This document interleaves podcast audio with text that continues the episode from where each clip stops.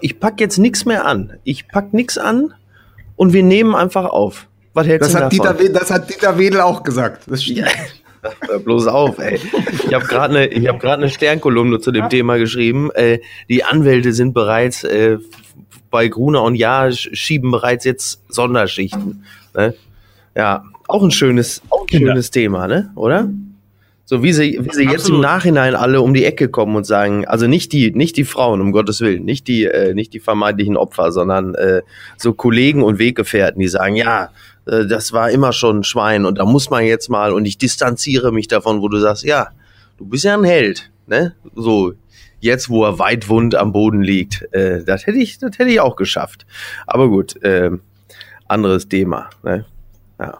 Seid ihr noch dran oder habt ihr schon direkt aufgelegt? Machen wir wir, wir, haben so, wir haben direkt aufgelegt. Machen wir doch wieder. Ja, aber wo wir jetzt eh schon äh, bei Dieter Wedel sind, können wir ja auch noch mal. Ich wollte noch mal was im Nachgang zu Robinho letzter Woche sagen.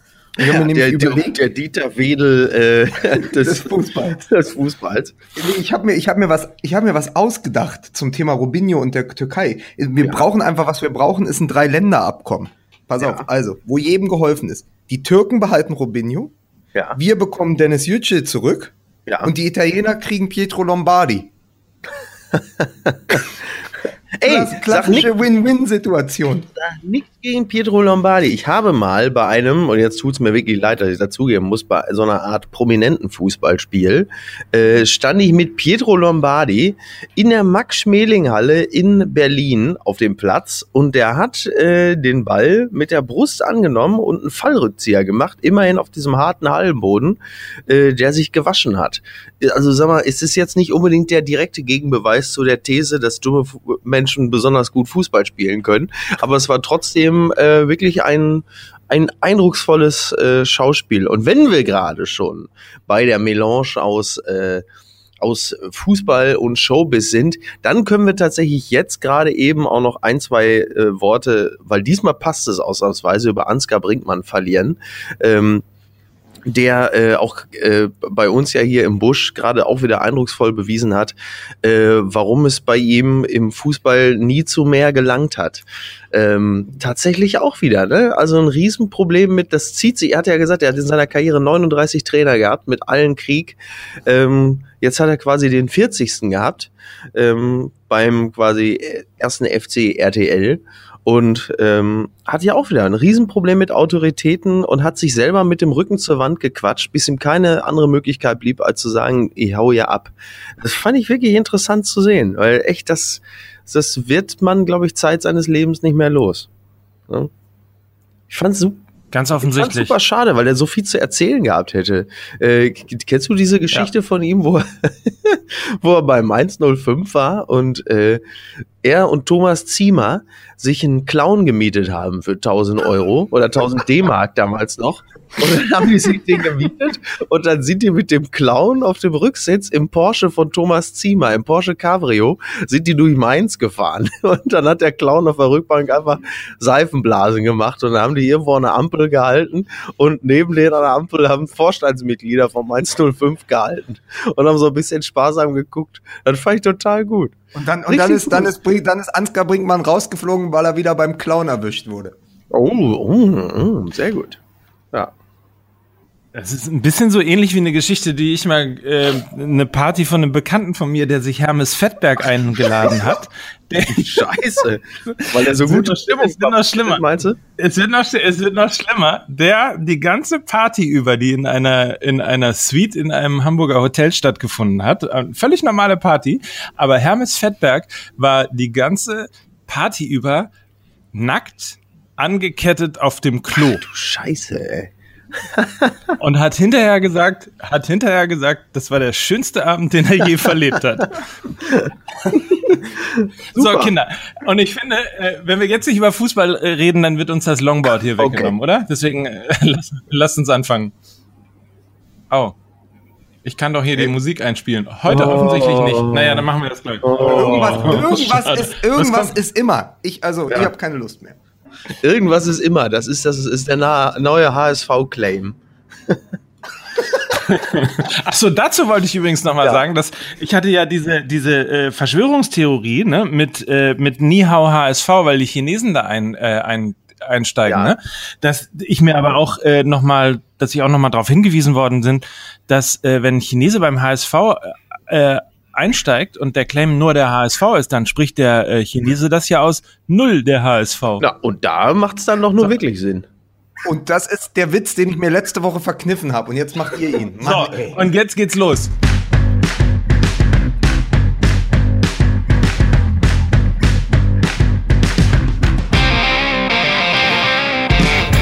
23. Folge Fußball MML, der Sky Podcast. Wir begrüßen den Ansgar Brinkmann-Versteher Mickey Beisenherz. Wie man in Berlin sagt, Gluten morgen. Aber wo Berlin, hier ist Lukas Vogelsang. Hallo. In den Dschungel und auch nach Australien. Und ähm, ich wollte euch schon mal darauf hinweisen, dass ich mich zum letzten Mal selber vorstelle, weil ihr wisst gar nicht, wie doof das sein kann einfach, ihr kriegt hier das große Entree und ich sag dann einfach hinten raus. Und ich bin Mike Nöcker und damit kommen wir jetzt zu den Fußballthemen. Also denkt euch für die nächste Sendung was aus, wie ihr mich entsprechend hier. Ja, Miki und ich sind dir weit voraus. Wir haben schon einen Clown gemietet. ja, aber was, was, was, wie, wie sollen wir dich denn nächste Woche vorstellen? Soll ich jetzt Dieter Thomas Heck engagieren oder was, was hättest du denn gerne? Ne? Zum Christian Beispiel, oder, oder so eine, oder, oder so eine, oder so eine sexy Stimme oder irgendwie sowas. So. Ja, aber. Mike. Ach so. Lecker. Ja. Äh, kann man. Ah, ja, egal. Die alte, die alte von Herzblatt, wie hieß die nochmal? Ach hier, äh, keine Ahnung, Erika Mustermann oder so. Susi. Ja, oder, oder? Hieß die nicht Susi? Also, aber ich, wir wollten ja nicht direkt wieder mit dem BVB also, anfangen, ne? genau. das stimmt. Wir lassen wir wollen jetzt immer von, von Susi Zock äh, so, Kinder, ich stelle mir, auch vor, ich stell mir auch vor, dass das so übrigens die letzten Transfers beim BVB gelaufen sind, dass, dass Susi einfach den Watzke da auf dem Stuhl sitzen hatte gesagt hat, so, Aki, welchen von den drei Kandidaten möchtest du haben? Kandidat 1, der in Schweden drei Tore in 18 Spielen gemacht hat. So, so stelle ich mir das vor. So, so wenn du das noch, wenn du das noch ein bisschen sexier sprichst, aber es könnte eine schöne Idee sein. Ganz schön was los nach dem letzten Podcast gewesen, oder? Ja, weil, weil, weil die uns langsam dahinter gekommen sind, mit was für teilweise wirren Thesen wir um uns werfen. und äh, inneren äh, Widersprüchen und haltlosen, kruden. Äh, also wir können ja, also was wir was wir sagen müssen, das ist ja irgendwie für so einen Podcast auch ganz schön. Also die Hörer sind eindeutig intelligenter als die Macher. Ähm, ich, ich, und Junge, ich mache hier gerade, ich arbeite hier gerade für RTL. Ich weiß, wie das auch anders laufen kann. Ne? Aber ähm, Nee, ist doch schön. Also ähm, mal gucken, ob wir, was, womit wir diese Woche begeistern können. Aber, Absolut. Also ich bin auf jeden Fall zum ersten Mal äh, tatsächlich äh, beschimpft worden als äh, Behinderter, als äh, Spast und so weiter und so fort. Und das also, war bevor du, das war bevor du den Podcast, das war bevor du den Podcast aufgenommen hast. genau, genau. Schön war's. Aber es gab auch ein paar, mit denen man sehr nett darüber diskutieren konnte, wie Chris Bergmann beispielsweise, der uns hart kritisiert hat, aber trotzdem am Ende irgendwie daraus eine schöne Diskussion geworden ist. Das alles übrigens, wenn ihr uns einfach folgt bei äh, Facebook zum Beispiel, da aber ist ja auch eigentlich, eigentlich so gedacht, ne, dass man eine These in den Raum wirft und dann drüber diskutiert. Ja, Finde ich übrigens. Lieber Mike. Ja, ach so, bitte. Hm? Äh, aber man hat das erste Mal so nachempfinden können, finde ich, wie es Marcel Reif die letzten 20 Jahre ging, wenn er mal was gegen Bayern München gesagt hat. Ne? Ja. Ja. Also man holt sich, man holt sich direkt den Hass in die Kommentarspalten. Und ich muss an dieser Stelle sagen, mir egal, die Bayern sind schuld am Klimawandel, an der großen Koalition. Und jetzt pass auf, jetzt wollen die hier auch noch dieses Gedicht von Eugen Gomriger ja, an der Fassade in Berlin überstreichen. Und das lasse ich nicht zu. Deswegen habe ich es hier nochmal. Ich lese es jetzt nochmal exklusiv vor für euch. Ich habe das vorbereitet. Pass auf. Hönes. Hönes und die Bayern. Die Bayern. Die Bayern und die Liga. Hönes. Hönes und die Liga. Hönes und die Bayern und die Liga und keine Bewunderer. Dankeschön. So, sehr schön. Wunderbar. Lyrik. Ja. Ich so, grüße, ich grüße auch Jens Spahn. ja, alles in Deutsch auch, ne? Ich verstehe, ich verstehe ehrlicherweise, ich verstehe ehrlicherweise sowieso nicht, wieso du beschimpft und beleidigt wirst. Äh, das hast du doch gar nicht nötig, dir sowas im Internet durchzulesen. Du bist doch verheiratet, Mike, ne? das,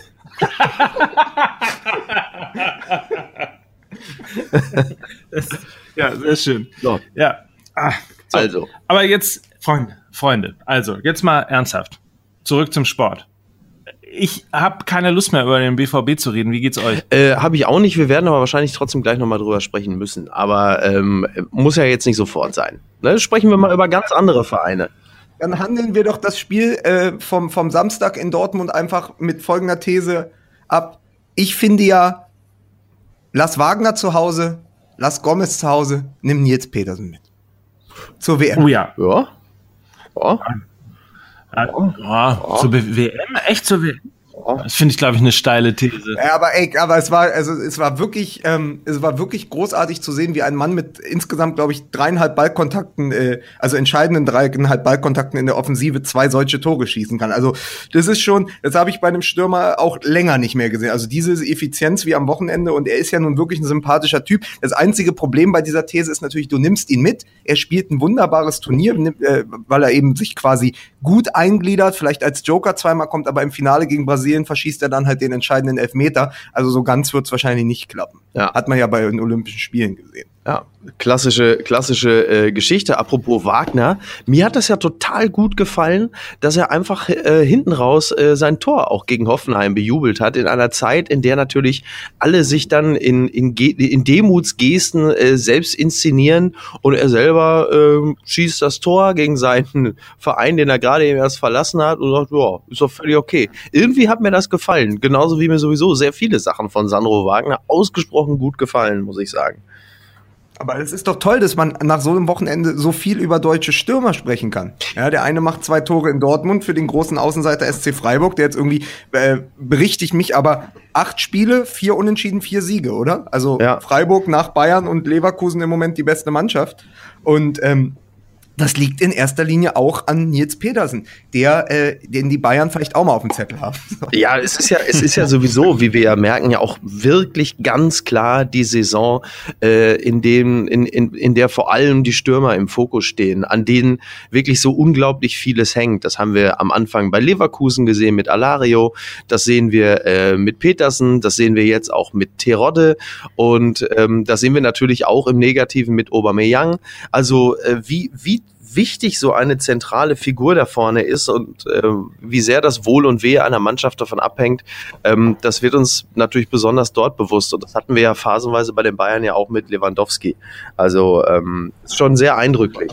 Interess inter Interessant übrigens, weil wir doch noch vor vier Jahren, erinnert euch an die falsche Neun, ja. ähm, über den Fußball philosophiert haben, der möglicherweise mit äh, der aussterbenden Gattung Mittelstürmer nichts mehr zu tun hat. Ja, und hat. dass das natürlich auch eine, äh, dass das natürlich auch damals absolut richtig war, haben wir ja am WM-Gewinn der Deutschen gesehen. dass der, ähm, naja. Das stimmt. Ja. Ah, hm. Aber, hm. aber wo wir jetzt quasi gerade noch bei Körpersprache sind von Stürmern und so, also ich muss noch einmal was sagen, äh, um, um eben nicht über den BVB zu sprechen, aber eben über die Freiburger, die eine, eine wahnsinns gute Runde spielen, für das, was sie haben. Man sah den großen Unterschied in Dortmund, ich war im Stadion, zwischen einer Mannschaft, die extrem verunsichert ist, der BVB, und einer Mannschaft, die irgendwie mit diesem Trainer zusammen aus sich heraus gewachsen ist und da vorne ihren Anführer mit Nils Petersen, der auch die Kapitänsbinde trug, irgendwie weiß, so eine ganz große Sicherheit. Und die haben einen so geraden Ball gespielt in Dortmund, so mit so einer inneren Überzeugung. Da kam in der Offensive jeder Pass an. Also sie sind nicht oft vorne gewesen, aber wenn sie vorne waren, da hat alles gestimmt. Also die Freiburger, da siehst du richtig so eine Mannschaft, wo ich, wo man außer Petersen äh, eigentlich erstmal die Spieler nicht so auf dem Zettel hat. Also mir würden jetzt nicht alle elf einfallen. Ähm, und die ist so gut gewachsen in sich, die Mannschaft, dass sie einfach einen ganz, ganz guten äh, und in sich stimmigen Fußball spielt. Und das hat mich wahnsinnig beeindruckt, was die Freiburger da spielen als Kollektiv. Also das ist mal großes Lob an Christian Streich. Ja, großes Lob an. Bist du noch da, Miki? Ja, ich bin noch da, aber ich, ich also, versuche gerade etwas einzuführen, was bei uns äh, immer noch verbesserungswürdig ist, äh, zuhören und den anderen äh, den Satz vollenden zu lassen. Aber, ich aber weiß, dass euch das, ich weiß, dass euch das komplett schockiert. Direkt Überraschung in Mike so.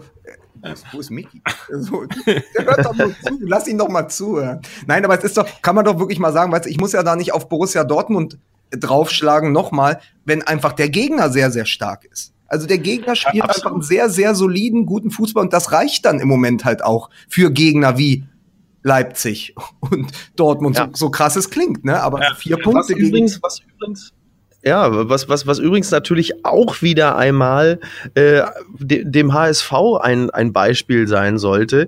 Denn äh, was, was Freiburg da tut, das machen sie ja jetzt nicht überraschenderweise das erste Mal in dieser Saison, sondern trotz aller Rückschläge äh, gelingt es ihnen ja fast Saison um Saison so ein äh, Kollektiv zu schaffen, in dem ein schöner Fußball, auch, also auch noch, auch noch häufig schöner Fußball gespielt wird, der darüber hinaus dann auch noch recht erfolgreich ist. Ähm, der ist, der reicht dann zwar jetzt nicht unbedingt immer für die Europacup-Plätze, aber kommt doch immer wieder mal dahin, äh, eng daran zu kratzen. Und ähm, und, und sorgt dafür, dass da ein Verein ist mit bescheidenen finanziellen Mitteln, der große Sympathien äh, auf sich vereint. Ähm, und, und da stimmt es halt einfach komplett im Verein. So. Und da stellt man sich natürlich schon die Frage, wie das, wie das trotz der bescheidenen Mittel sein kann, so ein stets starkes Kollektiv auf die Beine zu stellen, dem am Ende spätestens jeder zweiten Saison ungefähr fünf Stammspieler fehlen. Also das äh, ist ja auch irgendwie wieder ein Beleg dafür, dass es, dass es innerhalb des, des Vereins und der Philosophie und der Vereins-DNA gesund sein muss, um so etwas immer wieder zu schaffen. Ja, aber das ist, das ist ja das Thema, worüber wir immer wieder gesprochen haben. Was ist denn Vereins-DNA? Also es scheint ja tatsächlich sowas zu geben. Also es scheint ja die, die Unaufgeregtheit, mit der sie irgendwie äh, über ein Jahrzehnt mit Volker Finke gearbeitet haben, haben sie ja irgendwie rübergerettet, ja mit ein bisschen Anlaufschwierigkeiten, ja. aber es gibt es wieder. Und Dortmund, äh, Quatsch, Entschuldigung bitte, der HSV, also es ist ne, ein Freudscher. Aber ähm, also und der HSV, der HSV hat halt seine ganz eigene DNA, ja. Und du siehst gerade, wie, wie, wie schwierig es auch sein kann. Ähm, also die Schalker machen das gerade sehr erfolgreich, ähm, quasi gegen die eigene DNA anzuspielen, wo man aber immer nicht weiß, wie lange es hält, ne? So, also ja, das, Ist, das, ist dann so die Frage. Aber es ist einfach wirklich bemerkenswert, wie viel junge deutsche Talente, ja auch ganz viel aus dem Nachwuchsbereich da in der Startelf auch standen, ähm, gegen Borussia Dortmund, die dann einfach zu einer Einheit geformt wurden. Und ohne, ohne jetzt große, große Namen dabei zu haben, aber eben Spieler, die dann vielleicht in zwei, drei Jahren wieder große Namen sind, natürlich dann bei einem anderen Verein. Siehe nur Beispiel Ömer Tobrak, der ja auch aus Freiburg kommt über Leverkusen. Also, weißt du, es gibt ja diese Spieler, die dann ihren Weg gehen, aber erstmal funktionieren sie halt als einfach als Mannschaft und das hat mich sehr imponiert am, am Samstag. Ja, was ja, gut, ich meine, man erinnert sich an Sebastian Kehl beispielsweise, ne? Also ähm, da ist ja nur auch schon eine Weile her. Ja, oder wenn Dennis Aogo. hey, nichts gegen Dennis Aogo. So schlimm ist er jetzt nur auch ja, wieder nicht. Ey, nichts gegen Dennis Aogo. Ich habe mal bei so einem prominenten Fußballturnier mit dem in der Halle gestanden. Da hat er den Ball mit der Brust angenommen und einen Fallrückzieher gemacht. Ihr seid gut drauf heute Morgen, oder? Ja, ja, ja ich freue mich einfach, euch zu hören. Also es ist einfach, es ist ein großer Stimmungsaufheller am Morgen. Ja, hätte ich nicht extra für euch eine Stunde früher aufstehen müssen, dann wäre meine Stimmung auch deutlich besser, ihr Affen. Ne? Ja, das äh, tut uns auch wirklich leid. Wie, wie viel, es ist hier 8.47 Uhr in äh, mitteleuropäischer Winterzeit. Wie viel ist bei 17, dir? Bei mir bei ist es 17.47 und ich äh, muss gleich arbeiten fahren. Ne? Ich äh, trete gleich meine zwölfte Nachtschicht am Stück an. Ne? Das ist richtig, das ist was für die Fitness, das sage ich euch. Top. Da sieht man mal, naja, was denn? Was, kein, Zucker, was? Kein, kein, kein Zuckerschlecken da wie, unten. Aber wie kommen wir denn jetzt, wie kommen wir denn jetzt von Fitness zur Eintracht Frankfurt? Hm. Hm, schwer zu sagen. Aber äh, vielleicht von Kollektiv äh, zur ja. Eintracht Frankfurt. Ich meine, wenn wir den SC Freiburg für sein Kollektiv so gelobt haben, dann muss man natürlich auch äh, tatsächlich mal den ähm, Eintracht Frankfurt loben, die einen sehr ruhigen und sehr ähm, ja, straighten Job machen und ich sehe schon, wie die Bayern die Liga wieder kaputt kaufen, nämlich indem sie, indem sie den Trainer verpflichten. Ja, aber ich glaube, ich glaube, dann hätte, wenn, wenn dem so gewesen wäre, hätte Freddy Bobic aber nicht so suffisant und äh, zufrieden äh, gesagt, dass er schon weiß, wen die holen. Ich glaube, dann äh, hätte er emotional auf diese Trainerfrage schon ganz anders reagiert. Äh, mein, mein persönliches Empfinden. Ich glaube auch nicht, dass die Bayern, also sagen wir es mal so, Nico Kovac hat mit seiner Art, äh, diese Mannschaft zu führen, mit Sicherheit auf sich aufmerksam gemacht und auch die Dortmunder werden wahrscheinlich schon den ein oder anderen Gedanken äh, an ihn verschwendet haben. Ähm, verschwendet deshalb, weil er natürlich bei Frankfurt, glaube ich, ziemlich fest im Sattel sitzt und da wohl auch erstmal bleiben wird. Und ich glaube nicht, dass die Bayern sich für Kovac entscheiden, weil es denen, glaube ich, auch noch zu kippelig ist, weil der ja nun jetzt auch noch nicht seit fünf Jahren da ist, sondern wenn ich mich nicht irre, seit wie viel? Anderthalb oder so? Ja, wie lange ist Kovac jetzt? Ja, es ist in Frankfurt. ja, ja, ja, anderthalb, oder? Anderthalb? Ja, ja. Ich, würde ich auch so sagen, stimmt wahrscheinlich nicht, aber dann können die Leute uns ja auf Facebook schreiben und kann auch gerne nochmal die Startaufstellung des SC Freiburg nachreichen, die ich jetzt auch nicht zur Hand hatte. So ist das. Ich mache es nämlich übrigens äh, wie Gottschalk, ich bereite mich nicht mehr vor und nächste Woche sitzt hier Wolfgang Lippert. Ja, so ist das. Ach so, so, so ist das gelaufen. Da hast du aber ganz exklusive Informationen über den Abgang von Tommy Gottschalk vom ZDF. Ich, ne? ich, du, Micky, du, eins solltest du wissen, ich bin ja Insider ich habe sowieso immer die exklusivsten Nachrichten. Ich arbeite eng mit der Funke Mediengruppe zusammen und ich, ich weiß auch als einziger, ja, wer Nachfolger von äh, hier Jupp Heynckes bei Bayern wird, aber ich darf es nicht sagen. Und äh, Sinedin Sidan ist es aber nicht, oder? Ich glaube, es ist nicht Sinedin Sidan. aber da, ich Der glaube aber stand jetzt noch im Amt ist, ne? Oder? Oder habe ich ja, irgendwas verpasst? Ich möchte gerne, ich möchte gerne, weil wir über Real Madrid immer mit die besten Diskussionen hatten in den vergangenen Folgen. Ich möchte mal nachher noch, so ein bisschen später, wenn wir jetzt über Eintracht Frankfurt äh, gesprochen haben, später auch noch so ein bisschen über Real Madrid äh, sprechen, weil äh, wie wurde mir am Wochenende in Dortmund gesagt, so schlecht sei es ja am Dortmund nicht bestellt. Äh, man sei ja nur 17 Punkte hinter den Bayern. Vorm Spiel war das so. Real Madrid sei ja 19 Punkte hinter Barcelona. Also man müsste sich ja auch mal die Perspektiven anschauen. Ja. Also ganz ehrlich sagen, Borussia Dortmund ist auf Augenhöhe mit Real Madrid. Immerhin. So, ne? das ist doch mal, ne? Nein, aber äh, um, um nochmal wirklich über Eintracht Frankfurt zu sprechen, wir haben es ja auch in der Vergangenheit schon getan und da waren sie jetzt nicht über Nacht mal kurz äh, Zweiter, sondern da waren sie noch so Siebter oder so, aber da hat man ja die gute Arbeit auch schon gesehen und ich finde es einfach sehr, sehr interessant, wie eine, wie ein Management, also ähm, äh, äh Freddy Bobic und jetzt helft mir kurz, der, der schöne, der schöne, Ach so, Bruno Hübner. Ja, genau, danke. Siehst du, dafür sind wir doch auch ein Kollektiv.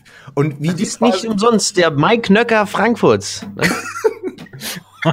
und wie einfach dort quasi aus der Not eine Tugend gemacht wurde, erst ablösefreie Spieler gut und jetzt, wo ein bisschen Geld da ist, hat man eben richtig gut verstärkt mit Sebastian Aller und ich kann ja keine Spielernamen aussprechen, also Sebastian Aller ähm, und also du hast, das, du hast das jetzt direkt so gemacht, dass ich so ein bisschen klamm in der Buchse geworden bin. Also bitte, Nein, das, aber es ist doch wirklich, also äh, Sebastian Aller zu holen für, für als Mittelstürmer, der dann wirklich auch seine Tore da macht und eine ganz große Präsenz ist im Strafraum. Und dann jemand wie Kevin Prince Boateng zu holen, wo man ja auch nicht sicher sein muss, ob das als Experiment nicht nur rein vom, vom sozialen Standpunkt her, sondern eben ob das auch, ob das generell funktioniert mit jemandem, der ja auch wirklich ähm, schwerwiegende Knieprobleme in der Vergangenheit hatte. Also es war ja, ja ein Balance-Spiel und sie haben einfach auf diese Karte gesetzt und sie werden ja Spieltag für Spieltag, insbesondere von Kevin Prince Boateng, auch dafür belohnt, dass sie auf ihn gesetzt haben. Und das finde ich schön, weil das ist so eine, das ist so eine Erfolgsgeschichte, finde ich, fernab von der ganzen Langeweile-Diskussion und dem, dem Niedergang der Liga. Aber so eine Geschichte wie Frankfurt, da schaut man äh, vielleicht nicht gerne zu, wenn sie, also die meiste Zeit da auch quasi ja eher so Verteidigungsfußball spielen, aber man hört sich die Geschichte gerne an, man ist irgendwie gern dabei und sagt, ey, so funktioniert eben auch Respekt. Also so eine Mannschaft, da, der kann man einfach ja. Respekt zollen. Aber die sind irgendwie, das, das ist ganz lustig, dass du sagst, genau, man, man, äh, man erzählt lieber über Frankfurt, als dass man sie spielen sieht. Genau. Ne? Das ist schon so.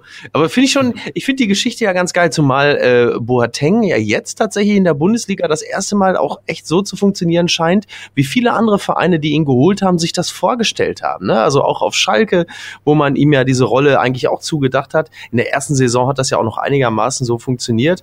Aber jetzt, jetzt in dieser Saison ist er eigentlich genau da, wo man ihn auch wirklich haben wollte, wo man dachte, ja, genau so. Vorangehen, irgendwie wirklich der Leader sein, auch mal anderen äh, auf die Hacken treten und sagen, scheiß drauf. So diese, diese ganzen Geschichten, die sich dann später immer um Effenberg gerankt haben, wenn es dann immer bei anderen Vereinen oder in der Nationalmannschaft hieß, da wäre jetzt ein Effenberg gewesen, der hätte gesagt, so, bis hierhin und nicht weiter und der hätte auch mal an der Mittellinie an abge... Und all das erfüllt ja jetzt gerade Boateng. Also es ist auch auch echt so ein, so ein, so ein ja, so ein, so ein, so ein Sehnsuchtszentrum, was da gerade irgendwie äh, auf dem Platz installiert wurde. Und ähm, aber vor allen Dingen hat das haben, hat schon was. Aber vor allen Dingen haben sie ihm ja irgendwie so, so, sowohl in Frankfurt selbst, also im Verein, als auch auf dem Platz das richtige Umfeld geschaffen. Weil ich habe mit Olli Kirch gesprochen in, in Dortmund am Wochenende und der hat ja auch im defensiven Mittelfeld gespielt. Und der weiß ja, also Boateng quasi wechselt ja immer zwischen defensiv, offensivem Mittelfeld, dann hat er mal in einer hängenden, hängenden Spitze gespielt. Aber er sagt, es ist Wahnsinn, welchen Einfluss der auf das Spiel hat, obwohl er von der reinen Laufleistung viel weniger läuft als der Rest der Mannschaft. Also normalerweise wird ja quasi der zentrale Mittelfeldspieler darüber definiert, dass er mittlerweile, also so ist es bei Darida, bei Hertha zum Beispiel, der läuft dann eben knapp 14 Kilometer. Und das macht das aus, weil der die Löcher zuläuft. Boateng ist aber einfach... 14? Da, na, 13,7 läuft Ja, 13,7. Das war schon 13, eine ganze Menge. Ja, aber das ist, das ist ja, daran wird's ja dann oft gemessen. Das heißt, der, der läuft sehr viel super, der neue Prototyp des Mittelfeldspiels. Was Boateng macht, ist, der ist einfach anwesend und sie haben ihm einfach Spieler drumherum gestellt, die alle extrem viel laufen. Deswegen fällt's nicht auf. Also ich sage nicht, dass Boateng jetzt fünf Kilometer läuft, man müsste sich die Daten mal angucken, aber er läuft dann eher neun oder zehn. Also er läuft weniger als ja. der Mannschaftsschnitt. Aber das macht nichts, weil er in den entscheidenden Situationen da ist und er jetzt auch nicht geholt wurde, um quasi da Kilometer zu fressen, sondern eher den Gegner zu fressen. Und das klappt ja. Und deswegen ist es äh, ist ganz interessant, äh, dass sie einfach auch die, das, das Konstrukt hat ein großes Gleichgewicht. Also das, was wir zum Beispiel beim HSV und auch bei Borussia Dortmund zunehmend bemängeln, dieses Gleichgewicht in der Kaderplanung, das scheinen sie in Frankfurt irgendwie geschafft zu haben.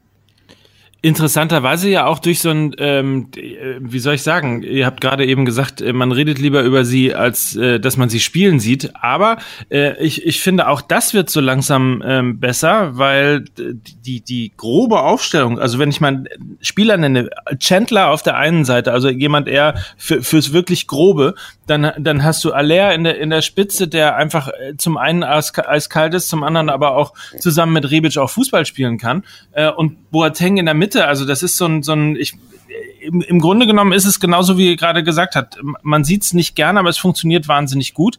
Finde aber, dass die von, von ähm, ja, Saisonphase zu Saisonphase tatsächlich auch besseren Fußball spielen, schöneren Fußball, nicht nur den effektiven. Da höre ich ein sehr anerkennendes Grunzen. Ein bestürztes ich, ich, hab, ich habe gerade gehofft, dass Mickey was dazu sagt, weil ich suche parallel noch mal das Dieter Hacking-Zitat von vor dem Spiel gegen Gladbach.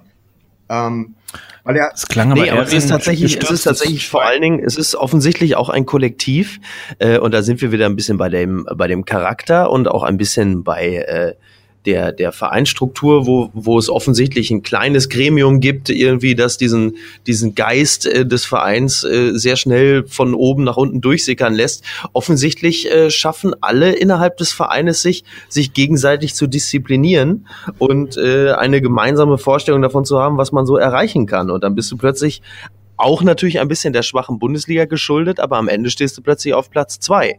So, ich weiß jetzt ehrlicherweise nicht, ob mir das gefällt im Hinblick auf die Champions League-Saison. Äh, eher nicht, um ehrlich zu sein. Für mich persönlich würde es reichen, wenn sie die Europa League erreichen würden. Ich gönne den Frankfurter natürlich generell die Champions League, aber äh, wenn man sich so die Entwicklung äh, der letzten Jahre ansieht, äh, dann war es ja doch recht häufig so, dass gerade solche Überraschungs-Champions äh, League äh, oder Europacup-Teilnehmer dann auch sehr schnell äh, als deutsche Vertreter wieder raus waren.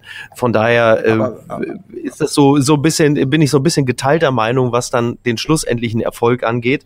Aber äh, zu gönnen ist denen das absolut, weil halt einfach eine geschlossene Mannschaftsleistung vorliegt und ein gemeinsamer Geist. Und sowas ähm, ist ist natürlich auch gerade für den Dortmunder Fan äh, gerade sehr, äh, sehr schön zu sehen, dass das offensichtlich auch geht. Und mit Blick auf den Erfolg der Eintracht aus Frankfurt muss man auch nochmal Harry Brett Bruchhang zu seinem Job beim HSV gratulieren. ja. Oh Mann, ey. Ja, da, das ist wirklich, also da bin ich mir immer noch nicht sicher, also ob der möglicherweise, der hätte ja alles gehabt, ne? Der war irgendwie äh, anerkannt, hatte irgendwie ein mega Standing, ist äh, den ganzen Tag in seinem kurzen Ruhestand irgendwie bei meinem Freund Reinhold Frier in der Klosterpforte ein- und ausgegangen, um dann irgendwann eine Runde Golf zu spielen und solche Geschichten. Da, du, und warum, nee, und warum dann, ich verstehe es nicht. Ja, so ein bisschen ja. wie Brinkmann und der Dschungel. Ne? Er hat, hat ja alles gehabt große Karriere. So, und jetzt, ne, es, es ist Longboard. Longboard, genau. Ja, ja. Nee, aber äh, also wirklich, äh, um, um das nochmal abzuschließen, Eintracht Frankfurt, äh, man, man, man, man kann es und man sollte es ihnen gönnen, weil wirklich gute Arbeit dort gemacht wird äh, in dieser Saison. Aber es wurde ja auch schon auf, auf Twitter geschrieben, es ist ja auch ein Gedanke, den wir immer jetzt hatten in den letzten Wochen, wenn eine dieser vermeintlich schwächeren Mannschaften so weit nach oben gespielt wird, was sagt das am Ende über die Liga aus?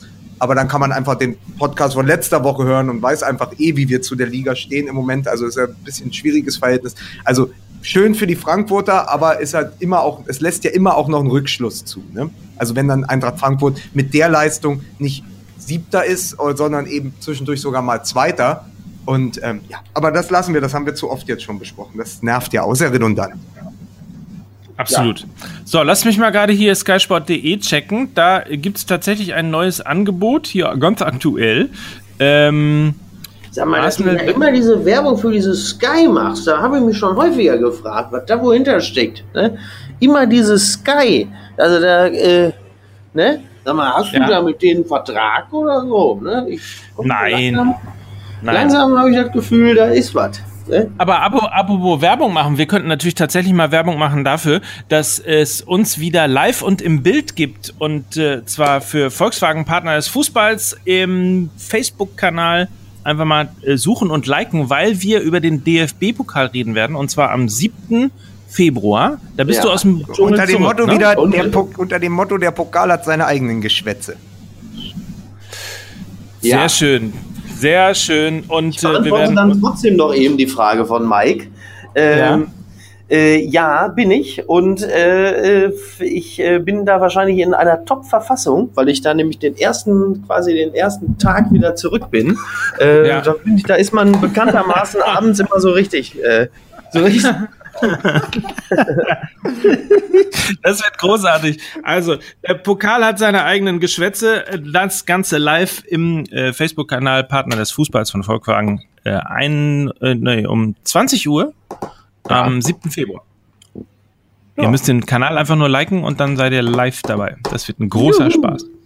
Yeah, also jetzt aber zurück zu Aubameyang, weil bald ist ja auch hier Deadline Day. Soll ich noch ein bisschen mehr Werbung für Sky machen? Bald ist Deadline Day bei Sky Sport News HD. Ähm, aber ernsthaft, 3,4 Millionen Euro pro Ballkontakt wird hier geschrieben. Arsenal bessert Auber-Angebot nach. Das muss man mal 20 nehmen jetzt, glaube ich. Ne? Das waren die Ballkontakte, äh, ja. die er am letzten Spiel gehabt hat. Und dann kommen da 68 Millionen bei rum. soll die mhm. neue Offerte der Gunners sein. Tja, also äh, pff, ähm, schwer, ne? Also, also mit Aubameyang hat es ja jetzt auch nicht so viel Freude gemacht zuletzt. Ähm, ah, ich weiß es nicht, ey. Das ist echt so schwer zu beantworten. Du bist hin und her gerissen, ne? Ja, gefühlt würde ich natürlich sagen, weißt du was, nimm die Kohle ähm, und, und leck uns am Arsch. Aber andererseits, äh, es ist ja, wer ist denn, wer soll's denn, also du brauchst schon einen Stürmer, ne? Nach Möglichkeit ein, der auch ansatzweise äh, ganz gut funktioniert. Ja, aber vielleicht ist die ich, Lösung mit, mit Giroud einfach, vielleicht ist das einfach eine gute Lösung für das halbe Jahr. Und dann ja, aber Giroud will ja nicht. Giroud will ja gar nicht. Stand jetzt will er ja nicht. Der möchte ja nicht zum BVB, er wird ja lieber zu Chelsea. Ist sein großer, also, sein großer Traum ist nicht für den BVB zu spielen. Also so verrückt. Ah. So ja. weit ist es, Soweit ist es schon, dass die jungen Sturmtalente nicht mal mehr zu Borussia Dortmund kommen wollen. Ich fürchte, ich fürchte, er hat noch mal bei Google Maps Dortmund und London verglichen und hat dann gesagt, äh, sag mal, gibt's denn da nicht?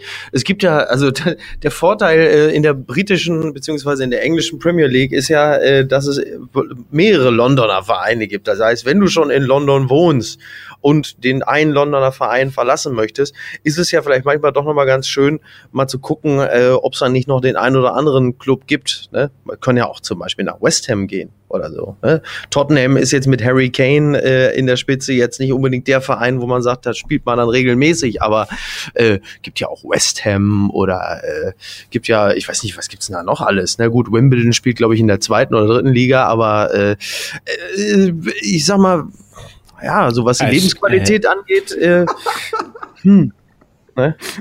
Also, in, äh, Wimbledon. Oh Gott, jetzt machst du wieder, jetzt machst du wieder Bernhard Brink nach, der Boris Becker imitiert. aber, aber das ist schön. Ja, aber äh, also ganz ehrlich, ich glaube, das ist fürs, also das, was ich in Dortmund so gehört habe am Wochenende, ist es fürs Innenleben der Mannschaft, glaube ich, mittlerweile essentiell, dass er geht. Also die warten alle nur noch auf den ersten, zweiten, atmen einmal tief durch ja. und gucken, dass sie dann mit Anstand diese Saison äh, zu Ende bringen, was ja Samstag auch nicht geklappt hat. Ne? Muss man bei Roman Birkin nochmal ja. nachfragen. Aber es ist doch einfach so, ich, ich würde sagen, jetzt so viel, da ist ja nicht nur rote Erde, da ist extrem viel verbrannte Erde jetzt in, in Dortmund, also zack, ähm, dann muss er eben doch gehen, weil es einfach, ich glaube, wenn, wenn, wenn, wenn du so viele Spieler, also entscheidende Spieler in der Mannschaft auch gegen dich hast, ja, und da, da braucht es, glaube ich, lang, bis man so eine Paradiesfuge ist, wirklich sehr, sehr übel nimmt, was er da macht. Also ich glaube, dass es fürs Mannschaftsgefüge wichtig ist, dass er wechselt und Borussia Dortmund muss einfach das halbe Jahr nutzen, um dann zu schauen, wen sie, wen sie quasi im Nach-WM-Jahr dann als Sturmduo vielleicht sogar oder eben zumindest als Stoßstürmer präsentieren. Und bis dahin muss man halt irgendwie eine Übergangslösung finden. Das Schlimme ist, aus dem Kader heraus, ähm, auch wenn ich dem jungen Isaac da Unrecht tun möge, aber aus dem Kader, aus dem Kader heraus kannst du es irgendwie nicht lösen. Weder mit Schürle noch mit Isaac. Ja, das ist, das ist halt, genau, das ist halt die Frage, ne? Also ähm, ich, ich sehe das tatsächlich, dass das doch das schlagkräftigste Argument ist, dass man für die Mannschaftshygiene äh, Aubameyang jetzt einfach da entfernen muss. Da, das halte ich tatsächlich auch für das, das beste und schlagkräftigste Argument, abgesehen davon, dass 68 Millionen, äh, ja, es ist jetzt ganz okay, würde ich mal sagen. Und äh, traurig, ne, dass das mittlerweile auch die einzige, äh, die einzige Antwort, die man auf eine derartige Summe Geld äh, geben kann, ist. Aber sei es drum. Ähm, aber es ist halt die Frage, wie willst du, also ich meine, die Dortmunder haben ja nun das Ziel, äh, die direkte Champions League Qualifikation. Und das Ziel haben sie natürlich bei der aktuellen Ligalage auch absolut zurecht. Aber du brauchst da schon irgendjemanden vorne, der dann auch entsprechend äh, so Zuspiele verwerten kann. Und Marco Reus ist ja jetzt auch nicht der klassische Mittelstürmer. Und darüber hinaus ja auch wahrscheinlich, dann wird er vielleicht in der Rückrunde sechs Spiele machen. Also, ähm, was, was, wer, wer soll es denn da machen? Naja, der Kader, aus wen dem haben Kader, die denn aus jetzt? dem Kader also, heraus kannst du es im Moment nicht lösen. Also, jetzt mal ernsthaft, äh, hier, äh, nehmen wir mal den Deadline Day, 31. Ähm, 31. Wie heißt der Monat, in dem wir gerade sind? Januar. Genau. So, ich glaube, dass es tatsächlich mal wieder ein, ein äh, diesmal wirklich ein spannender Tag werden könnte, weil ich werfe jetzt mal Modest äh, äh, rein als Namen ja. äh, und ja. finde das Thema irgendwie gar nicht so unrealistisch, ähm, dass man möglicherweise da vielleicht sogar noch zugreift, was eine lustige News wäre kurz vor dem Spiel gegen den ersten FC ja. Köln. Und ein äußerst realistisches Szenario, weil ja nun Stöger und Modest ja äh, nun sich gut kennen. Und ähm, wenn man weiß, wie, wie wichtig es vor allen Dingen für, für Stürmer ist, das Vertrauen eines Trainers zu genießen, ist das natürlich etwas, was auch auf Anhieb funktionieren kann. Das heißt, da begegnen sich ja keine Fremden, ähm, was, was ja super wichtig ist, gerade in so einer Saisonphase, wo es jetzt ja vor allen Dingen darum geht, dass das auch sofort funktioniert. Wie wir ja zum Beispiel bei Cordoba in Köln gesehen haben, wie es halt eben nicht nicht gelaufen ist. Ähm, und 30 Millionen für Modest, viel mehr Die wird er wahrscheinlich nicht kosten. Ähm, ähm, das ist ja dann wiederum jetzt bei der aktuellen Marktlage dann ziemlich günstig. So, dann hast du immer noch irgendwie rund 35 Millionen über. Ähm, für das Geld hat man sich früher mal einen Schürle gekauft. Also ist, wisst ihr, wer, wer für 35 Millionen auch zum Verkauf steht, obwohl er gar nicht weg will? Edin Dzeko.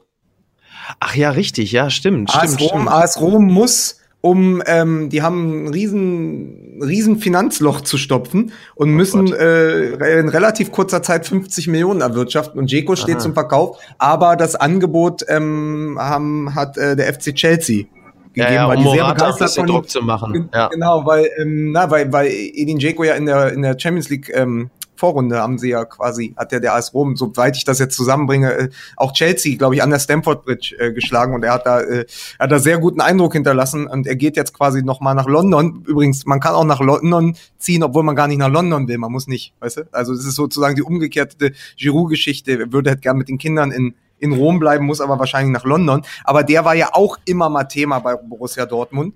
Und ja. ähm, es wird leider nicht passieren, aber das wäre immer so mein Wunschkandidat als Lewandowski-Nachfolger auch gewesen, Edin Dzeko. Ähm, aber der wird wahrscheinlich zu Chelsea gehen und dann bleibt wahrscheinlich tatsächlich nur noch Modest. Ne?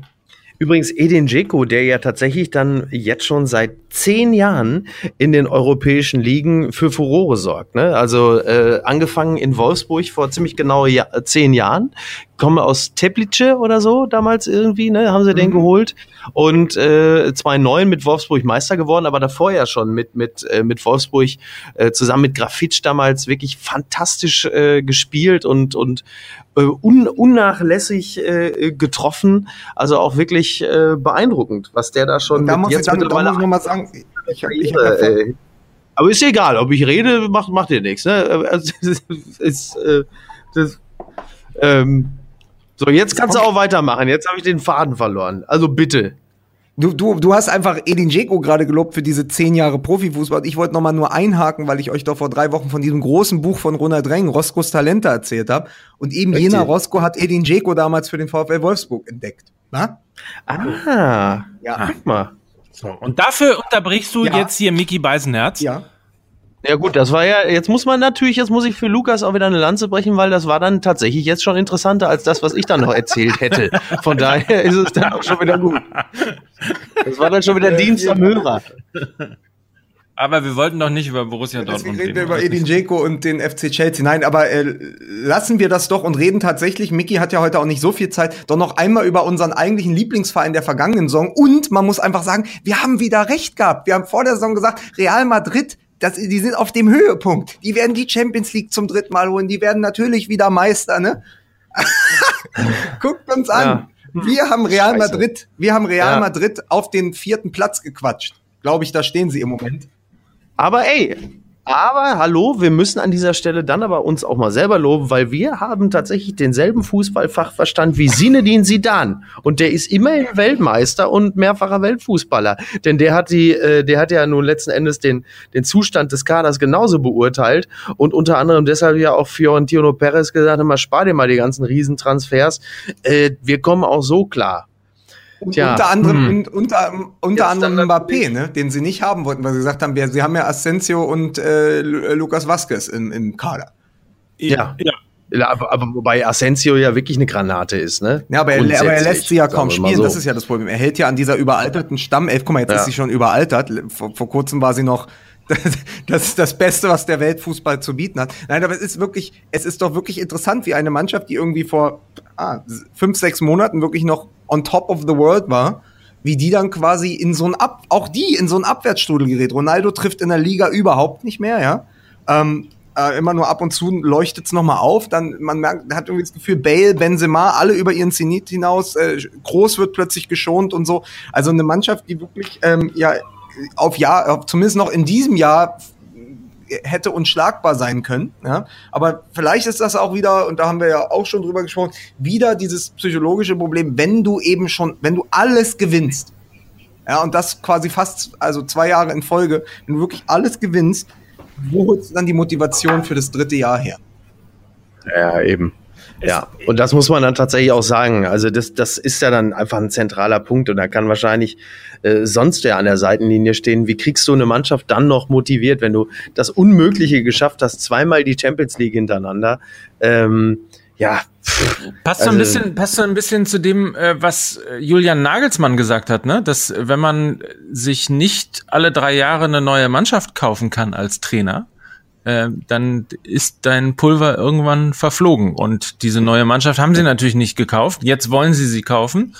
Aber möglicherweise ist das tatsächlich ein, ein Beleg dafür, dass ein bisschen was an der, an der Aussage von Nagelsmann dran ist. Ja, ist ja, ist, es nutzt sich ja einfach auch wahnsinnig schnell ab. Ne? Also bei der Anzahl der Spiele und, und all dem, klar. Das ist logisch. ja auch das Geheimnis von, von Pep Guardiola, ja, der dann eben relativ immer, immer nach so einem gewissen äh, Tonus, den er da hat. Also quasi, er ist dann eins, ist dann zwei, drei Jahre bei einem Verein, geht dann woanders hin und lässt sich eine neue Mannschaft zusammenstellen. Deswegen funktioniert das eben auch so gut. Ne? Ähm, aber also jetzt auch wieder bei Man City. Aber ich wollte deswegen funktioniert es auch beim HSV so gut, ne? Die, die einfach alle alle anderthalb Jahre eine komplett neue Mannschaft zusammenkaufen und äh, ja, man sieht ja dann einfach äh, klar, wenn dann immer wieder neue frische Spieler da stehen, dass dann auch wirklich es möglich ist, dann auch das Unmögliche möglich. Aber man muss bei Real Madrid auch nochmal sagen, Toni Kroos hat, äh, hat was Schönes gesagt. Er hat gesagt, also Leute, die uns unterstellen, wir würden schlechten Fußball spielen, haben von Fußball keine Ahnung. Das einzige Problem ist, dass wir wirklich im Moment das Tor nicht treffen. Also die, jetzt haben sie am Wochenende ja gewonnen. 4-1, ja. glaube ich, gegen Valencia, ne?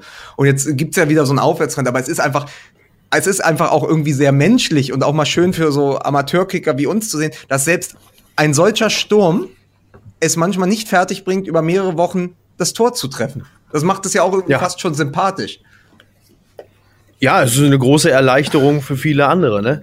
Ähm, sag mal, wollten wir nicht, wollen wir nicht noch, also so schön das mit Madrid ist, wollten wir nicht, äh, okay, also eine Sache noch, wir sprechen noch ganz schnell über Klopp und äh, Madrid als Thema.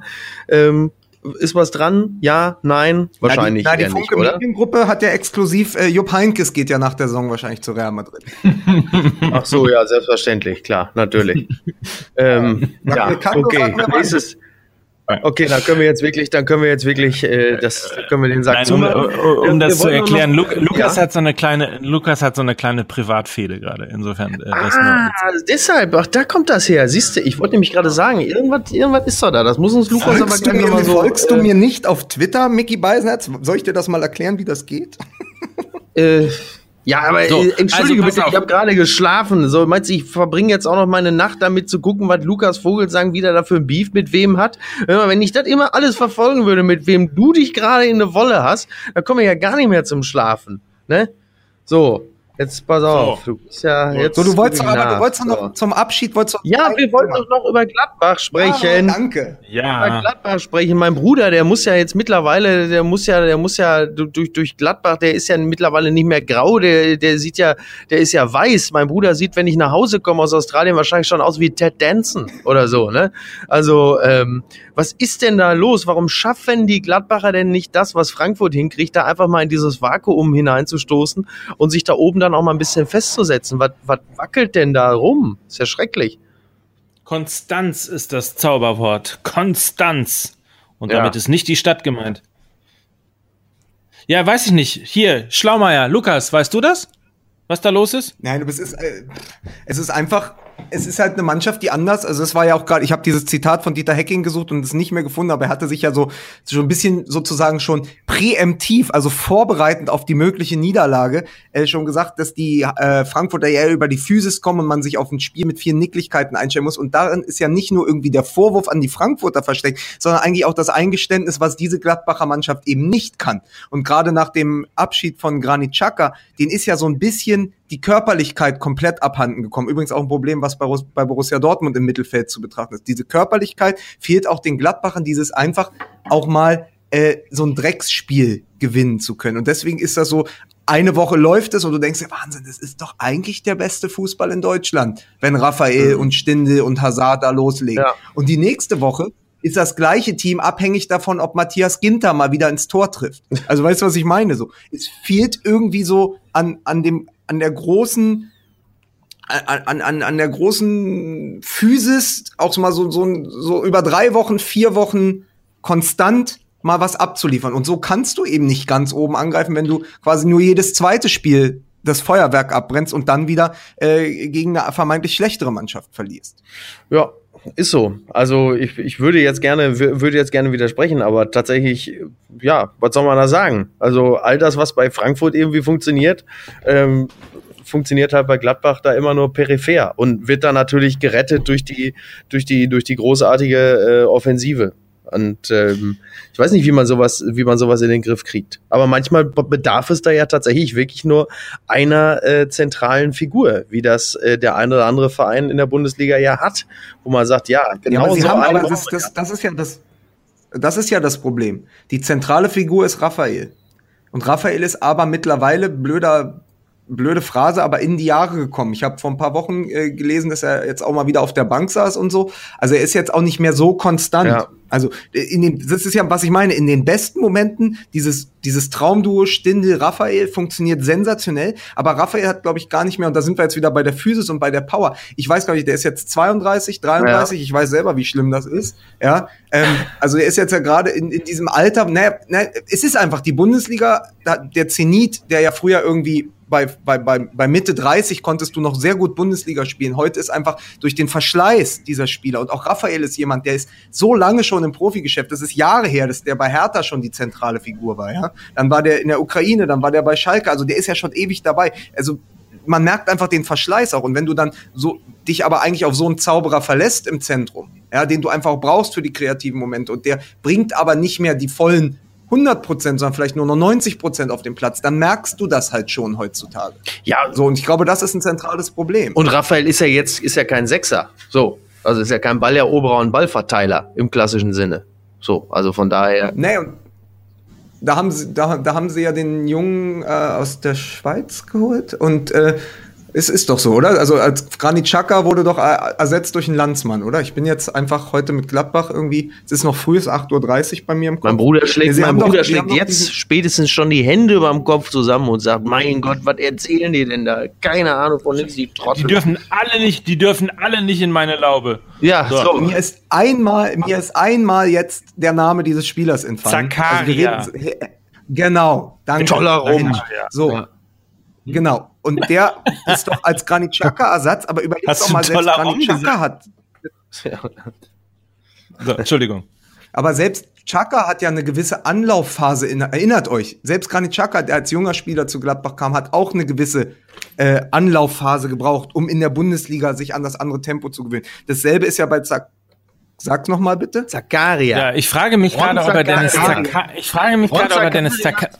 12,99 im Aldi. Ne?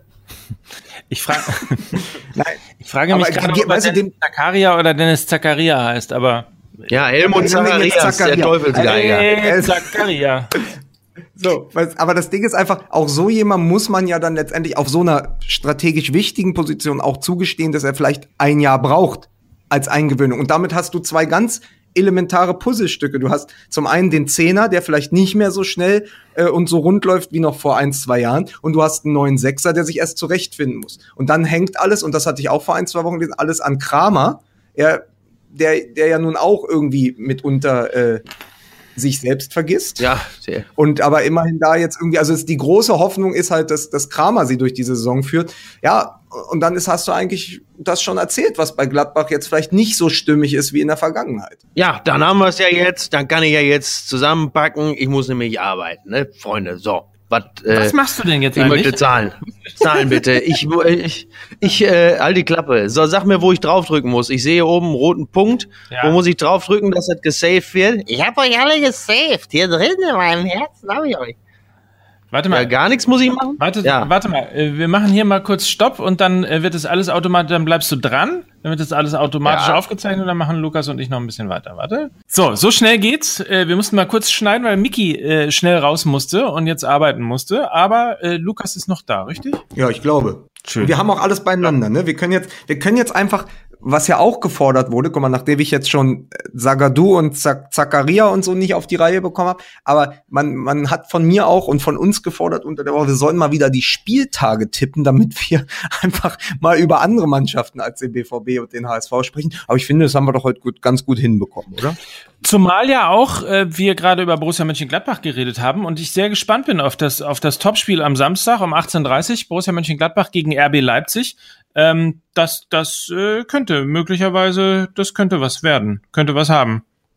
Interessantes Spiel, also auch gerade aus, äh, aus, aus äh, der Sicht und ähm, der Thematik, die wir gerade besprochen weil zwei, haben. Weil du meinst, da treffen dann zwei Mannschaften aufeinander, die eigentlich spielerisch mit zum Besten der Liga gehören, aber dermaßen Schwankungen unter, unter äh, wie sagt man, unterworfen sind. Unterliegen? Wir, weißt du, dann Mickey ja. müssen wir jetzt immer so früh machen. Also neun, neun Uhr ist keine Zeit für mich. So, ähm, aber immer äh, großen Schwankungen unterworfen sind. Also du siehst es ja an Leipzig, meine 1 zu 1 gegen HSV, ja. Irgendwie die Niederlage gegen Freiburg, die müssen ja jetzt auch wieder gewinnen und, und, und Gladbach auch. Also das sind ja zwei Vereine, die, man, man sagt immer, boah, läuft doch gut, man, weißt du, mit wehenden Fahnen untergehen. Man, man schaut beiden zu und denkt, na ja, die werden am Ende eh Dritter und Vierter mit dem Potenzial und die Mannschaft, die sie haben, aber äh, die Punkte fehlen halt. Ne? Und deswegen glaube ich, ja. ist das schon sozusagen, wir rufen das jetzt mal aus, so weil das ja jetzt neuerdings on vogue ist, immer schon so früh in dieser Saison Endspiele auszurufen. Das ist das Endspiel um die Champions League Qualifikation. Und äh, die Woche drauf ist dann ein neues Endspiel, ne? Ja klar. Äh, das nächste Endspiel übrigens um, äh, um, um den Abstieg und die Champions League Qualifikation ist schon am Freitag in Köln. Das wird großartig. Borussia Dortmund hat dann bereits den Transfer von Anthony Modest zum äh, Borussia Dortmund bekannt gegeben. Live alles zu erleben, natürlich beim Deadline Day bei Sky Sport News HD. Ähm, und äh, dann wird er, glaube ich, von allen gefeiert. Das wird riesig. Die Höhner spielen äh, Modest, Modest, Anthony Modest. Und ähm, ist, glaube ich, der größte Song der Höhner. Und das wird ein Fußballfest, äh, wie es äh, damals nur bei äh, City gegen äh, Liverpool zu sehen gewesen ist. Ich glaube das auch. Ich glaube das auch. Also Freitagabend ist Köln gegen Dortmund. Schön. Aber das ist doch toll. Ja. Das, das Stöger, das Stöger. Ich finde, eine Sache sage ich noch zu Dortmund. Äh, es ist doch ganz, ganz toll, dass sie sich jetzt einen Trainer geholt haben, der immer auf Unentschieden spielt und der dann schon so zufrieden wirkt mit einem ja. Unentschieden, oder? Ja. Ja, und demnächst sehen wir dann Peter Stöger bei, äh, beim VfL Wolfsburg. Darauf ein Remy Martin. ja, genau. Äh, übrigens, was hältst du eigentlich von meinem äh, Tweet, der ja sehr abgegangen ist, nach dem Spiel, wo man ja ein bisschen enttäuscht gewesen sein müsste als äh, BVB-Fan vielleicht, äh, als ich geschrieben habe, mit der Entlassung von Thomas Tuchel wurde auch die sportliche Weiterentwicklung entlassen. Nun ist es halt wieder wie die Zeit vor Jürgen Klopp, nur mit mehr Geld. Ja, und mit mehr als FC Köln, ne? Also ich, ich, das Ding ist ja, uns wurde ja auch nahegelegt online, dass wir mal ein bisschen kontrovers miteinander reden sollten. Also ich müsste ja. jetzt eigentlich sagen, das, was du da schreibst, ist ja totaler Unfug, du Idiot. Das ist der ja, größte Scheiß. Der größte, nein, aber ich muss dir sagen, ich muss dir sagen, äh, Mike, äh, ich sehe es ja genauso. Ich habe ja dann, bei, äh, als ich bei Von Torra war, habe ich ja auch gesagt, mit der Verpflichtung äh, von Peter Stöger verabschiedet sich Borussia Dortmund von den internationalen Ambitionen. Und ich meinte gar nicht die Platzierung in der Liga, sondern ich meinte einfach, das nach außen, also die Außenwirkung des Vereins. Und ich glaube aber, dass die Innenwirkung, also die Binnenwirkung äh, von Stöger noch äh, viel schwieriger ist, weil du, weil es ist ja auch, und das haben ja auch viele geschrieben bei Twitter, es ist ja tatsächlich keine Weiterentwicklung der Mannschaft zu sehen. Also ich sehe keine Spielidee. Also das gibt es nicht. So, jetzt wo wir hinter, kommen wir hinten raus noch mal ein bisschen auf den BVB hauen, ist doch gut. Also es gibt ja keine Weiterentwicklung, keine Spielideeentwicklung in, innerhalb dieses Vereins im Moment. Und das ist natürlich nach den, gerade nach den Tuchel-Jahren, ähm, schwer, schwer zu ertragen, finde ich. Weil da immerhin, also da kann, das kann menschlich fragwürdig gewesen sein, aber du hast ja immer eine Spielidee gesehen. Das stimmt. Es ist auch gar nicht so sehr gemeint, dass ich mir Thomas Tuchel sozusagen zurückgewünscht habe, weil äh, das, was da menschlich schwierig gelaufen ist, muss wirklich äh, katastrophal schwierig gewesen sein. Die ein oder andere Geschichte, die ich mittlerweile gehört habe, ähm, da kann ich äh, bestimmte Entscheidungen ähm, der, der äh, Führungsriege von Borussia Dortmund durchaus nachvollziehen. Es war nur genau das, was ich, was du gerade angesprochen hast, also die Spielidee und die ist nun einfach wirklich nicht zu sehen. Ähm, und äh, mit der Zeit halt äh, vor Jürgen Klopp ähm, ist ist halt mehr dieses dieses dieses launische, ne? Also dieses dieses Auf und Ab, diese ja die, dieses Leiden eher irgendwie auch gemeint, dem, dem man irgendwie vorher mit diesem Verein dann auch äh, in, den, in den Jahren nach dem Champions League Gewinn ähm, mit dem kurzen Highlight 2002 die, die, die Meisterschaft, aber bis quasi zur Übernahme von Jürgen Klopp ähm, dann irgendwo letztlich gehabt hat. Also das Niveau ist halt jetzt wieder irgendwie so oberer, oberes, oberes Mittelfeld, obere vielleicht sogar oberer äh, Mittel, oberes Mittelmaß. Dann, dann frage ich, dann frage ich dich mal, weil du jetzt ja gerade ist ja ein bisschen mehr Raum jetzt auch, wo Miki weg ist. Nur noch mal, damit wir das quasi jetzt so abbinden mit Blick auf die Paarung am Wochenende, formulier mal drei Wünsche. Vielleicht die der Liga gut tun, die dir selber gut tun und die vielleicht auch äh, der, der Spannung ganz gut tun können. Was wären so deine drei Wünsche für den kommenden Spieltag? Was müsste passieren, dass du äh, am, am Sonntagabend versöhnt mit der Bundesliga schlafen gehen kannst? Auch da, da bin ich, man ist ja mittlerweile, die Ansprüche sind ja, die sinken ja. Ähm, ich, ich hätte tatsächlich immer wieder Lust auf, auf ähm, schöne Spiele, auf große Feste. Äh, man muss übrigens an dieser Stelle äh, tatsächlich nochmal Bayern München loben, weil nach 0-2 gegen Hoffenheim so zurückzukommen, ähm, das hat schon, hat schon was. Ja, und vor allen Dingen, vor allen Dingen gegen einen Gegner, der über Jahre jetzt gute Arbeit macht und wo die Bayern den Verein diesmal, der da quasi eben auch ein Verein, der mit einem jungen Trainer ja als zukünftiger Konkurrent heranwachsen könnte, nämlich Hoffenheim, da wo sie auch mal den Kader wirklich in Ruhe gelassen haben. Keine, keine wichtigen Spieler von Hoffenheim wurden in letzter Zeit nach München geholt, oder? Ja, das ist ja mein Problem. Also Hummels, Hummels, Hönes, Rummenigge, wie sie alle heißen, beschweren sich über das sinkende Niveau der Liga und müssen sich jetzt an, müssen quasi mit Münchhausen sich am eigenen Schopf aus dem, aus dem Sumpf der Langeweile ziehen, um irgendwie jetzt in der Champions League ein bisschen alert noch sein zu können, weil sie in der Liga nicht gefördert und gefordert werden vor allen Dingen. So, und dann sitzt du da und guckst dir dieses Spiel an. So, und dann ist da der potenzielle Bayern-Verfolger Hoffenheim, der vor einem Jahr noch gewesen ist. Ja? Und auch eine Mannschaft, die in den letzten Spielen immer gut aussah gegen die Bayern und sogar ja erinnern wir uns nur an dieses sehr, sehr geniale Tor von Marc Uth äh, in, in, der Hinrunde, die ja auch gewonnen haben gegen die Bayern. Und dann siehst du erstmal im, im Kader von Bayern München, okay, Süle, Rudi und jetzt auch noch Wagner. Da sind schon mal drei Säulen dieser Mannschaft weg. Und die ersten beiden, die treffen für Hoffenheim, sind wenn ich es jetzt richtig auf dem Zettel habe, Uth und Nabri. Der eine geht zu Schalke und der andere geht eben, ist ja auch, gehört ja äh, Bayern München. Das heißt, natürlich hast du da einen potenziellen Verfolger extrem geschwächt, der dann natürlich nicht mehr mithalten kann. Deswegen fand ich, dieses Spiel war ja symptomatisch für die Lage der Liga. Eine Mannschaft, die mit einem sehr guten Trainer und einer, einer guten Mannschaft in der Lage ist, die Bayern zu schlagen, verliert die besten Spieler an eben jene Bayern und kann dann nochmal aufflackernd 2-0 in Führung gehen, verliert das Ding aber 5-2. Das ist doch eigentlich die gesamte Saison in 90 Minuten erzählt. Aber, also, ich, ich schwanke gerade, weil ich, ja, weil, weil, ja, Glaubst du wirklich, glaubst du wirklich an diesen, an diesen alten Satz, dass die Bayern immer strategisch die Liga kaputt kauft, damit irgendwie kein Konkurrent äh, eine Chance hat, an sie ranzukommen? Nein, nein, aber es ist, es ist nicht strategisch, aber es ist, glaube ich, es ist, glaube ich, es ist sie kriegen die besten Spieler, natürlich, ich würde es ja auch so machen, ja, in Deutschland. Und gleichzeitig kannst du natürlich einen potenziellen Konkurrenten noch schwächen. Ich, es ist nur einfach so evident. Es ist einfach nur, du musst ja nur auf den Kader gucken. Also eine, eine, eine Hoffenheimer Mannschaft eben mit Süle, Rudi, Wagner ist natürlich dann sehr viel stärker als ohne. Und wenn die dann auch noch bei Bayern sind, ja, so, dann ist es einfach, dann, dann kehrst du die, dann kehrst du doch quasi die, die, die Kräfte um, weißt du? So, und das ist doch das Problem. Und natürlich kann man den Bayern da am Ende keinen Vorwurf machen, weil das ist nun mal ein Geschäft.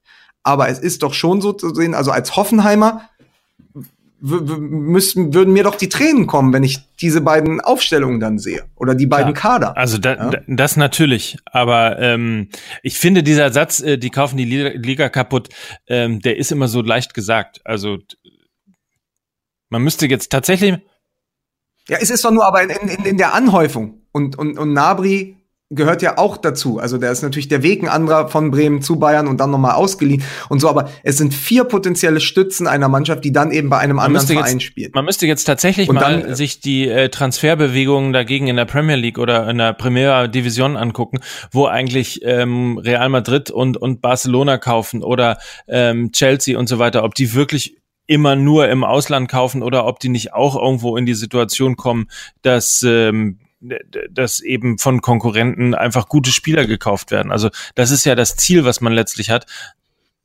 Nein, es ist ja auch, es ist ja, das ist ja da nichts anderes. Ähm, es ist ja, das ist ja auch so ein geflügeltes Wort in Spanien, dass sobald ein, ein Spieler bei irgendeinem kleineren Verein auf sich aufmerksam macht, aber ist er halt. Auf. Aber dann lass uns doch, dann lass uns doch mal wirklich an, an, an äh, wirklich elementare Dinge äh, rangehen. Also ich verstehe den, ich verstehe den Punkt und natürlich ist es so, dass der mit dem dicksten Portemonnaie halt immer in der Lage ist, eben die entscheidenden Transfers äh, auch zu tätigen, die möglicherweise wirklich den anderen äh, dann, dann, dann schwächt. Aber wenn das so ist und wenn wir über Vereine reden, die wie im Fall von Borussia Dortmund äh, über über 400 Millionen Umsatz, im Fall von äh, Bayern München über 500 Millionen Umsatz. Bayern München ist das, der viertumsatzstärkste europäische Fußballverein. So, dann frage ich mich, wenn wir wirklich Konkurrenz haben wollen in der Bundesliga, warum die TV-Rechte beziehungsweise die Einnahmen aus den TV-Verträgen dann so stark pro Bayern München und pro Borussia Dortmund ähm, verteilt werden und warum man nicht dann hergeht, und ich erinnere daran, dass der Verteilungsschlüssel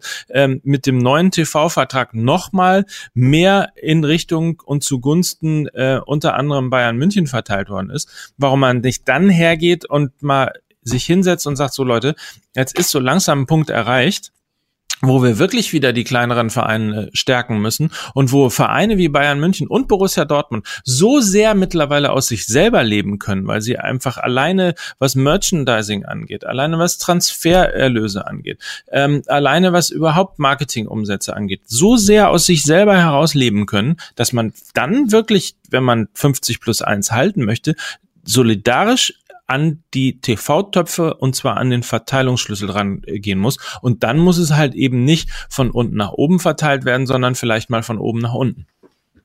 Meine Meinung. Ja, aber dann ist das, das doch so eine wunderbare Forderung, mit der wir aus dieser Sendung gehen können. Weil ich kann es nicht lösen, dafür kenne ich mich, bin ja kein Insider, ja. Kann ich mich ja, was soll ich da machen? So, also äh, dann, dann lass uns doch mal mit der, lass uns das doch mal als Denkanstoß aus der Sendung, aus dieser Sendung mitnehmen und darf darüber dann das nächste Mal sprechen. Oder über so machen wir das. Zeit, weil, weil wir werden es jetzt nicht lösen können. Und ich finde das auch mal gut, dass du sagst, pass auf, guck, guck dir das an, wie es in anderen Ligen äh, läuft. Dann, dann machen wir das nochmal, weil du, du sagst ja ganz klar, so dieses Stammtisch, äh, dieser Stammtischsatz, irgendwie die Bayern kaufen die Liga kaputt, zieht für dich nicht. Ja, ich sage aber, dass nur am Beispiel Hoffenheim sieht man einfach wie ein potenzieller. Also du kannst doch nicht, das ist mein letzter Satz, also du kannst doch nicht einen potenziellen Konkurrenten derart schwächen und dich dann über die fehlende Konkurrenz auslassen. Also das ist doch, das ist, das ist doch der also große also, Unsinn. Da, das ist völlig richtig. Also da, dass da äh, hin und wieder wirklich Kommentare kommen, die etwas Hanebüchen sind, ist ja ohne Frage. Auf der anderen Seite äh, darf man meiner Meinung nach irgendwie den Bayern jetzt auch nicht vorwerfen, dass sie sich immer darum bemühen, einfach eine starke und konkurrenzfähige Mannschaft letztlich irgendwie auf die Beine zu stellen. So, äh, ich sehe den Punkt auch, dass man, dass man vielleicht jetzt auch langsam mal anfangen sollte, ähm, die, die internationale Konkurrenz sozusagen äh, leer zu kaufen. Das Problem ist nur, dass du natürlich in den, in den, in den in den Größenordnungen, über die wir reden, also wir haben über Goretzka beispielsweise ja nur peripher geredet und ein bisschen auch die Schalker Volksseele beim letzten Mal äh, ein bisschen damit gepiekst, weil sie halt sauer waren, nicht, dass er zu Bayern geht, sondern weil sie sauer waren, wie der Transfer vonstatten gegangen ist. So, und, und da ist der Punkt und das, was ich an, an, ähm, an auch an Zahlen gehört habe letztlich, ähm, du bist ja handelseinig mit einem Spieler und dann geht der Spielerberater äh, zu den Bayern und sagen, oh, guck mal hier, die haben uns einen total geilen Vertrag dahin gelegt und dann äh, plötzlich wird die Schatulle aufgemacht und dann weißt du halt, halt, dass, keine Ahnung, 20, 30 Millionen Handgeld äh, erstmal unter der Hand überwiesen wird an den Spieler. Da kriegt der Berater auch noch was. Und wenn du das dann äh, halt auch bei einem Sanchez-Transfer beispielsweise nochmal hochrechnest, dann muss ich sagen, wahrscheinlich sind die Bayern in der Tat in der Lage. Was, guck mal, was, also jetzt da, da nochmal abschieden. Ich hatte ja letzte Woche gefordert, dass man eben den, dann jemanden wie Sanchez holen muss. Ist natürlich was Fakt ist und auch bei einem Verein wie Bayern München, der ja immer noch sehr gesund wirtschaftet, ja. Du kannst natürlich, also zieh dir nur mal die Summen rein, die dann ein Sanchez verdient in Manchester. Was ja passiert ist, du holst so jemanden, ja, und das ist dann die berühmte Flut, die Mickey mal angesprochen hat, die Flut, die alle Boote im Hafen hebt. Und dann ja. ist es ja nicht nur das Handgeld und das Gehalt für Sanchez, sondern dann kommt sofort, das ist ja ein Dominoeffekt, dann kommt Lewandowski, ja, dann kommt Ribery nochmal, dann kommt, dann kommt, äh, irgendwann kommt Kingsley Coman und alle, alle müssen, müssen und wollen und haben ja auch den Anspruch dann zu sagen, im Moment, wenn der irgendwie diese Millionen verdient, wieso haben wir dann nur die Hälfte zum Beispiel? Naja, absolut, absolut. Und, und, das, und, das, und was noch dazu kommt, ist, dass ja, du hast ja nicht nur die 100 Millionen Absumme, äh, Ablösesumme, sondern du hast dann irgendwie auch noch eine Prämie dafür, dass er unterschreibt, dann kriegt der Berater irgendwie noch was, dann kriegt der Scout noch was, dann kriegt der Typ, das ist ja das Interessante, die gehen ja sogar her und, äh, ähm, und lassen sich einen, also wenn, wenn ein Verein einen Spieler haben will, dann rufen die, äh, rufen die einen Berater an äh, und sagen, hier stellen wir mal einen Kontakt zu äh, hier äh, VfL Pusemuckel äh, her, ähm, äh, und frag mal, ob die möglicherweise bereit wären, ihren Spieler zu verkaufen. Statt da selber den, den Telefonhörer äh, in die Hand zu nehmen, bist du da schon mal die erste Million weg. Und wenn du das halt eben multiplizierst, dann hast du irgendwie, keine Ahnung, 100 Millionen äh, Ablöse, kriegt der Berater nochmal 10 oder 15 Millionen an, an Vermittlungsgedöns, äh, dann gibt's noch einen, der den Kontakt hergestellt hat und so weiter und also, so fort. Und du hast noch diese immensen Betrag von 15 oder 20 Millionen, äh, die du monatlich an Gehalt, äh, die du jährlich an Gehalt überweisen musst. Ja, aber also um das ab, um was abzubinden, mit, mit, mit nochmal fünf Tagen Nachdenken nach dem letzten Podcast, ich verstehe doch total die Herangehensweise des FC Bayern München zu sagen, wir machen bei diesem Sanchez-Quatsch nicht mit, eben wegen dieser Flut, die alle Boote hebt, weil du dann einfach, dann schmilzt dein sogenanntes Festgeldkonto, aber auch in ein paar Wochen, ja, wenn du überall die Verträge angleichen musst und wenn du dann plötzlich, dann, dann ist das ja die Benchmark. Also wenn du mal 100 Millionen in die Hand genommen hast, kannst du da sehr, sehr schwer hinter zurücktreten, ja. Und ich verstehe auch, dass sie natürlich sagen, pass auf, in einer Liga, wo wir die Spieler beobachten können. Das ist unser Anspruch, so, ist, ist ja immer schon der Anspruch der Bayern gewesen, so viele Nationalspieler wie möglich im Kader zu haben. Und natürlich bemüht man sich dann um Rudi und man äh, bemüht sich um Süle und man hat sich jetzt auch um Wagner bemüht. Und als nächstes hat man im Serge Gnabry auch schon verpflichtet. Es ist nur einfach dann, und das, es geht ja gar nicht um die Wirtschaftlichkeit, man muss den Bayern ja auch Respekt zollen, dass sie seit Jahren einfach der gesündeste und best wirtschaftendste Verein äh, dieser Liga sind und eben deswegen sich auch in, in, in, in den Top 10 in Europa einfach äh, bewähr, äh, bewähren konnten und dort auch einfach geblieben sind über all die Jahre. Das ist denen ja sehr hoch anzurechnen. Aber das Einzige, was ich sage, ist ja die ganze Haltung. Und das ist jetzt, das ist wirklich das Letzte, was ich dazu sage. Die Haltung kommt in diesen Sätzen raus, wie man hat der Liga einen Gefallen getan, dass man Goretzka gekauft hat. Sonst würde er woanders spielen. Der arme Junge wäre sonst zum FC Barcelona gegangen. Das können wir ihm nicht antun. Und sich dann eben zu beschweren, zu sagen, manch, jetzt ist aber das Niveau der Liga ganz schön runter und wir haben ja gar keine Konkurrenz mehr. Jetzt müssen wir uns aus, aus uns selbst motivieren. Wenn man aber die Konkurrenz die ganze Zeit dementsprechend schwächt. Nur da fangen sie an, mir unsympathisch zu werden. Das ist alles, was ich dazu zu so. sagen habe. No. Le leider kann ich keine Stimmen nachmachen, deswegen äh, gehen wir einfach sehr ernst aus dieser Folge raus. Ich bedanke mich bei Lukas Vogelsang in Berlin.